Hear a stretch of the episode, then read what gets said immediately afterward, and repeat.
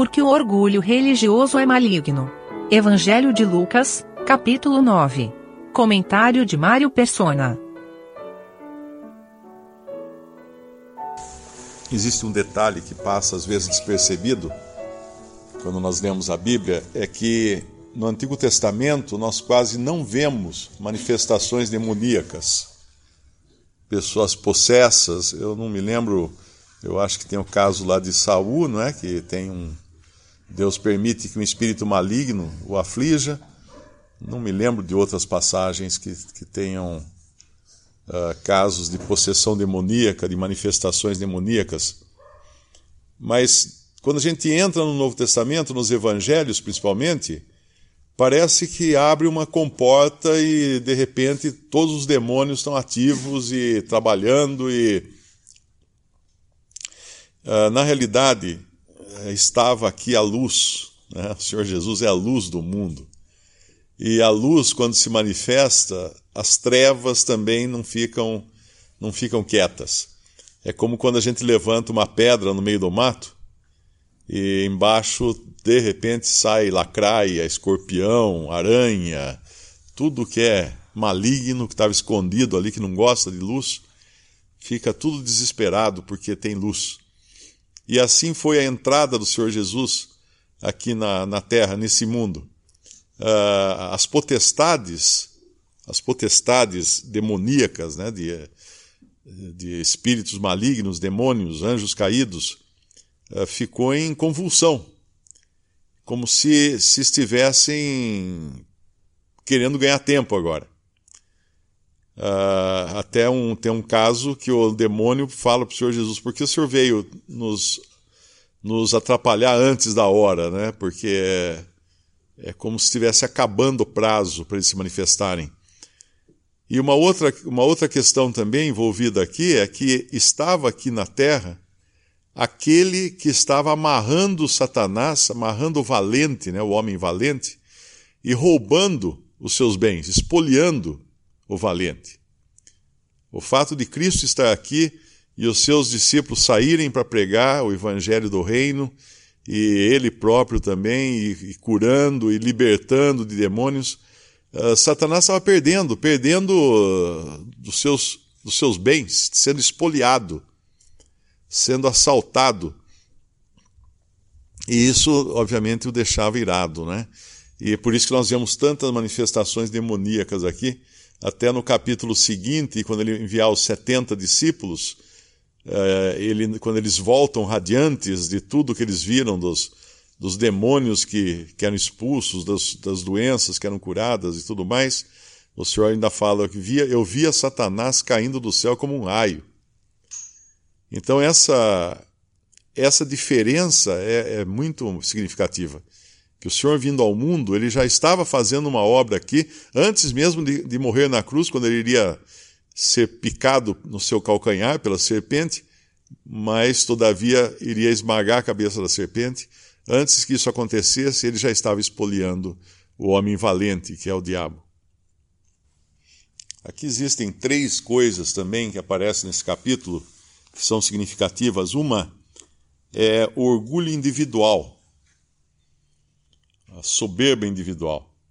Quando, depois que o Senhor está falando da sua morte, e eles obviamente não entenderam nada do que estava falando, no versículo, 40, no versículo 46 diz que suscitou-se entre eles uma discussão sobre qual deles seria o maior.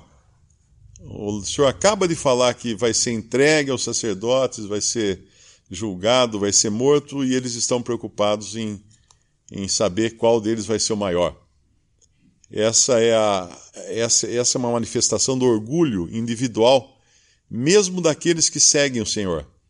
Existe em nós o desejo de ser maior, o desejo de querer ser alguma coisa, de, de estar acima né, dos outros. Porque isso é do homem, do velho homem, da nossa natureza carnal que é uh, ter um nome, né? fazer um nome ou querer dominar.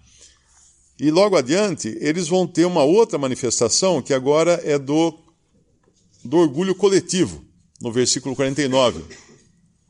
Respondendo João, disse: Mestre, vimos um que em teu nome expulsava os demônios, e lhe proibimos, porque não, não te segue conosco.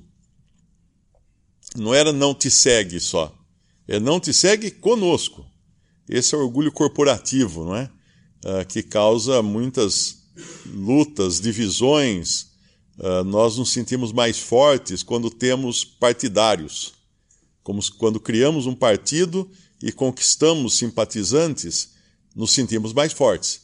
E aí a, a, a tentativa é de, de oprimir ou, ou, proibir os que não andam conosco, de, de, fazer qualquer coisa, né? Então esse é um orgulho coletivo, um desejo de força coletivo. E aí, aí chega no máximo da, da, do orgulho e da. Não é discriminação que eu ia falar, da. Tem um nome, agora esqueci, fugiu aqui. Uh, quando você permite a sua religião, mas não permite que existam outras religiões, por exemplo. Tem um nome, isso eu não estou. Tô... Não, tem um. Tem... É uma, uma espécie de exclusivismo, mas vamos adiante que é capaz de aparecer a, a palavra. Uh, quando ele fala no versículo 53, mas não receberam, porque o seu aspecto era como de quem ia a Jerusalém.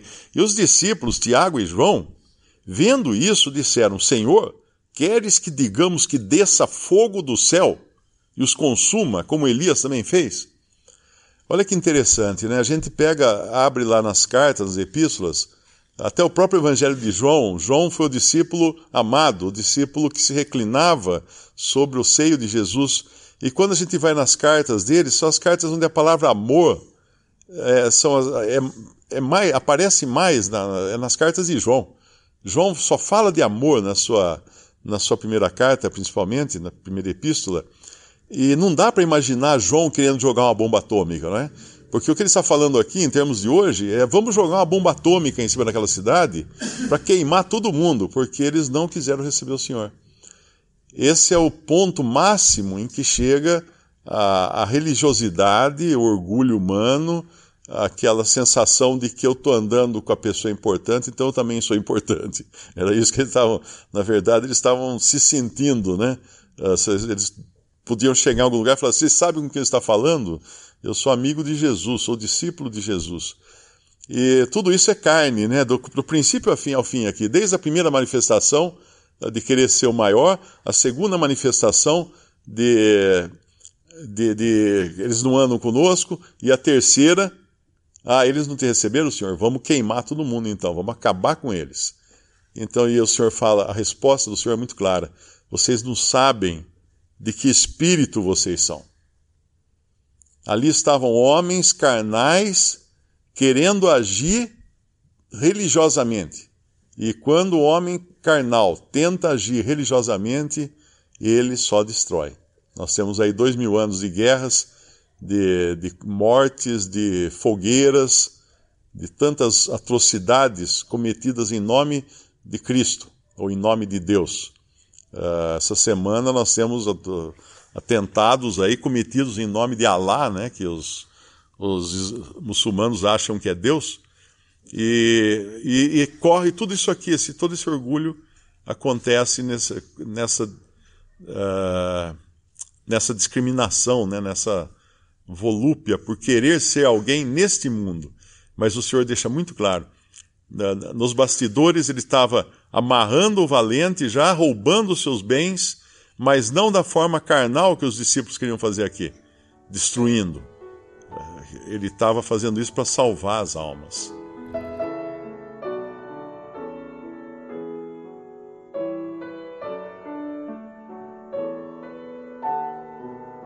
Visite respondi.com.br. Visite também 3minutos.net.